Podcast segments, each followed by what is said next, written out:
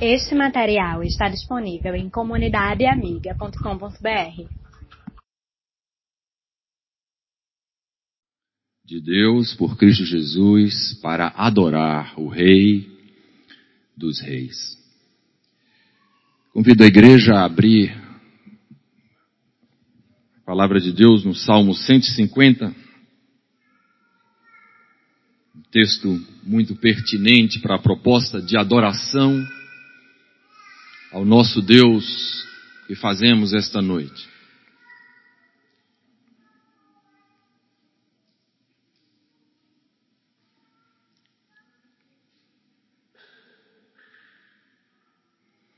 O livro de Salmos era o, o inário do povo de, de Israel.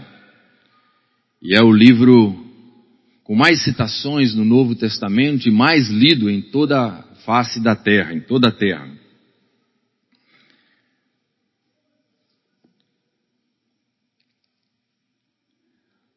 Aleluia! Louvem a Deus no seu templo. Louvem o seu poder que se vê no céu. Louvem o Senhor pelas coisas maravilhosas que tem feito. Louvem a sua imensa grandeza. Louvem a Deus com trombetas. Louvem com harpas e liras. Louvem o Senhor com pandeiros e danças. Louvem com harpas e flautas. Louvem a Deus com pratos musicais. Louvem bem alto com pratos sonoros. Todos os seres vivos louvem o Senhor.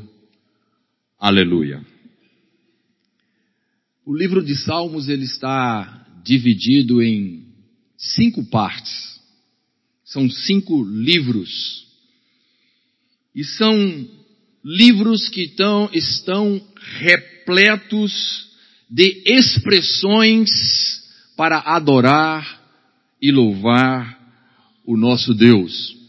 Encontramos salmos de louvor, salmos de lamentação, salmos messiânicos, salmos de adoração, salmos de glorificação a Deus. E o salmo 150 é um salmo de louvor e glorificação a Deus. É um salmo que apresenta uma prática devocional diária do povo de Israel de reconhecer Deus como Senhor, Criador e mantenedor de todas as coisas. Esse salmo 150, salmo que fecha o Saltério, o livro de cânticos de Israel, é um salmo que se apresenta conclusivo nas razões, nos motivos pelos quais o ser humano, toda a criação e todos os seres devem louvar a Deus. E esse salmo didaticamente faz isso respondendo a quatro perguntas. A primeira pergunta é: onde Deus deve ser louvado? E o salmo diz: louvem a Deus no seu templo. Mas onde está o templo do nosso Deus?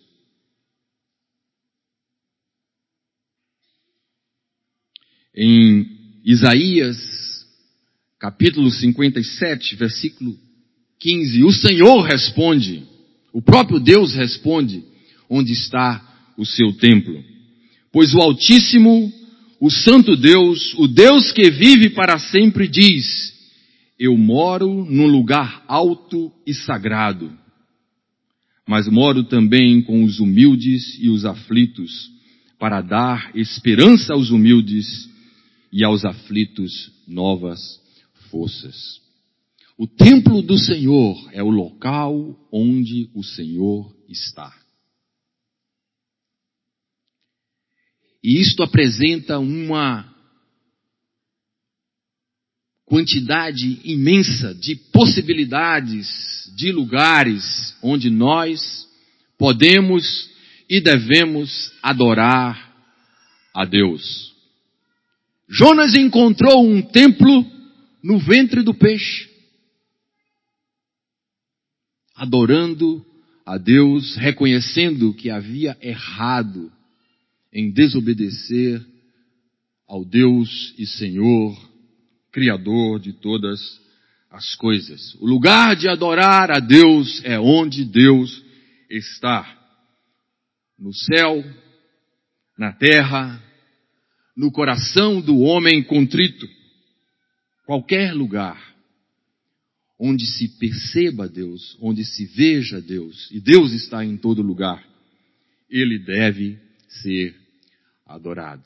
Prosseguindo o salmo didaticamente, como já afirmamos, responde à pergunta: por que Deus deve ser adorado? Deus deve ser adorado pelas suas obras manifestas na terra, no céu e no coração do homem. Deus deve ser adorado pela sua grandeza. Deus deve ser adorado pela beleza do seu ser.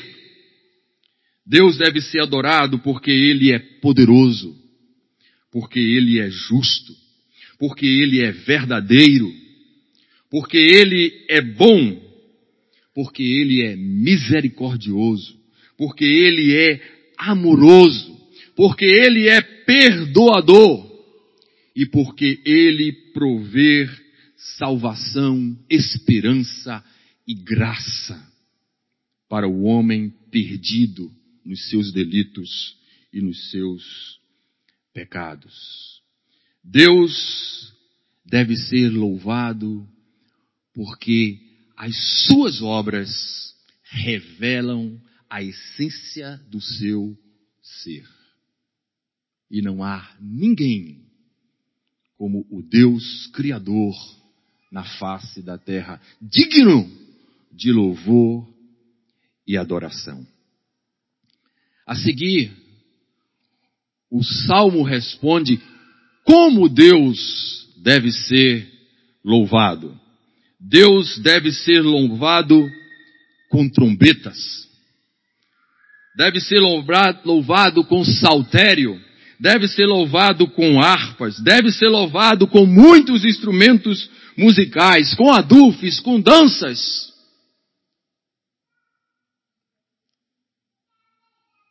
Não é um quarteto. É uma orquestra completa. Essa é a maneira como Deus deve ser louvado. E nós estamos caminhando para este momento. Para o momento em que toda a igreja invisível do nosso Deus, comprada pelo precioso sangue do Senhor Jesus Cristo, estará dando perfeito louvor e adoração a este Deus. Louve a Deus com todo o seu ser. Esta é a maneira como Deus deve ser louvado, com o melhor que nós temos para apresentar a Ele, para apresentar diante dele. Por fim, o salmo responde a uma última pergunta: quem deve louvar a Deus? E há uma proposta aqui de um louvor uni, universalizado.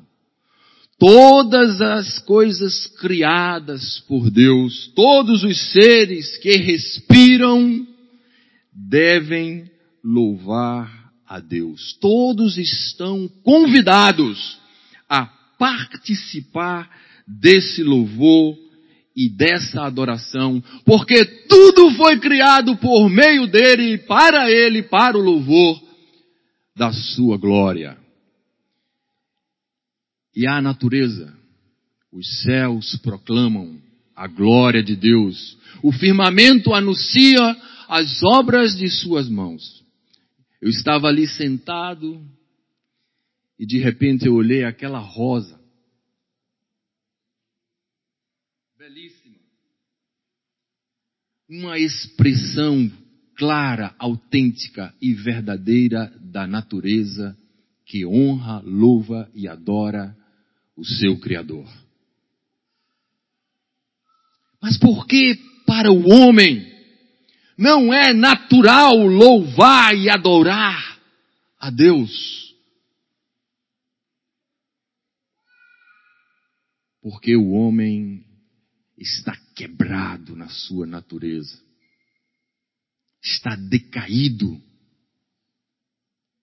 daquela natureza comunicada por este ser criador de todas as coisas.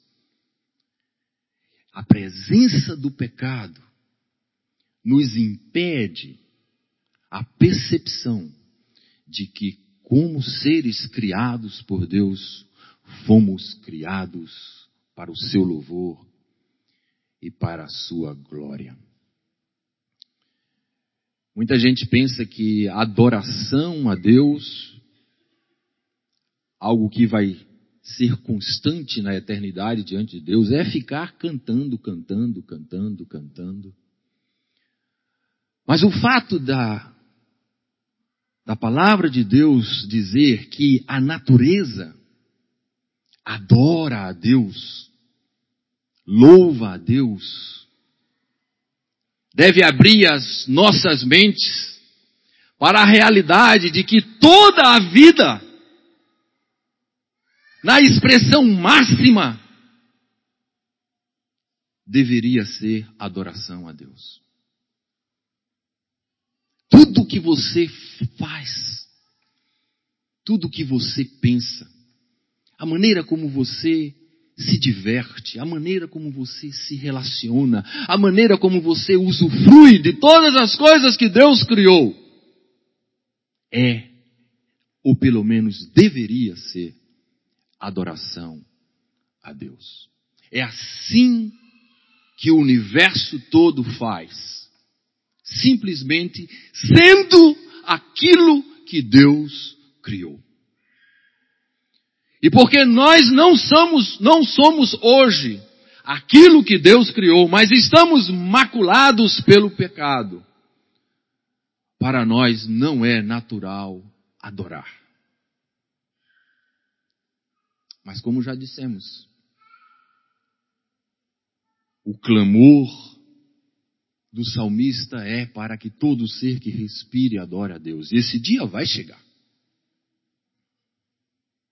em que todos nós estaremos diante de Deus com o sentimento correto.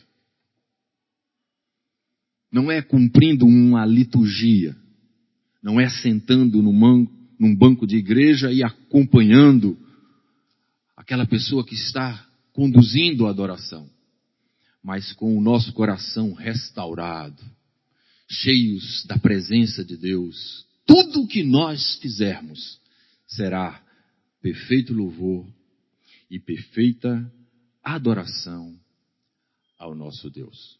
Enquanto este dia não chega, nos aproximemos deste Deus que enviou o seu Filho para morrer na cruz por mim e por você, para poder restaurar aquela primeira criação que foi maculada, que foi perdida pelo pecado. E quanto mais nós nos aproximamos de Deus, mais nós aprendemos a adorá-lo da maneira como ele merece e precisa e será adorado. Amém? Vamos orar?